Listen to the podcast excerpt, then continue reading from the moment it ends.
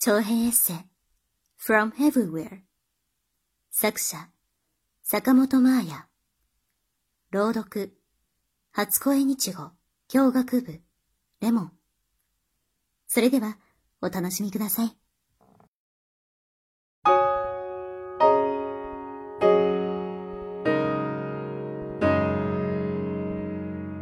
15日目。ベネチアから2通目の手紙です。別に何か面白い事件が起こったわけではありません。むしろその逆。正直なことを言うと、もうすっかりこの街には飽きてしまって。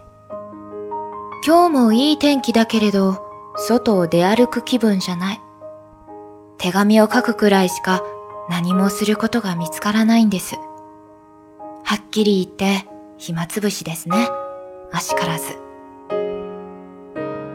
人と土地との間には理屈じゃなくて相性というものがあるんじゃないかという気がします。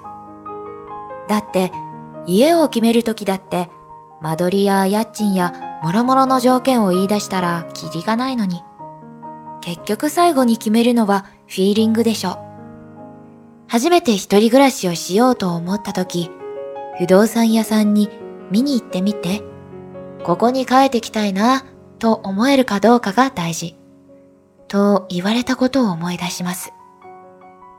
そういう気配って言葉にはできない、人には説明できない。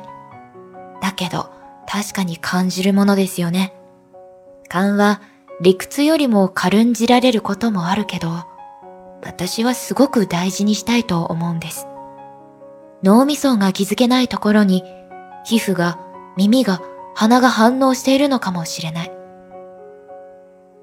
私はベネチアには住みたいとはどうしても思えません。うーん、もしかしたら暑い国特有の楽天的なムードがそもそもネクラな私には根本的に馴染まないのかもしれません。だとすると、この先回ろうとしているスペインもポルトガルも南の方だけど、大丈夫かな？明日はローマへ向かうことにして、さっき切符を買ってきました。ユーロスターで4時間半もかけてなんかすることになります。縦に長いイタリア。それだけ行けば、またこことは違う気配を持っているのかもしれないと、今は前向きに楽しみにしています。それに、さっきインターネットカフェでローマの宿を探していた時、とても興味を惹かれた B&B があったので、勇気を出して電話してみたんです。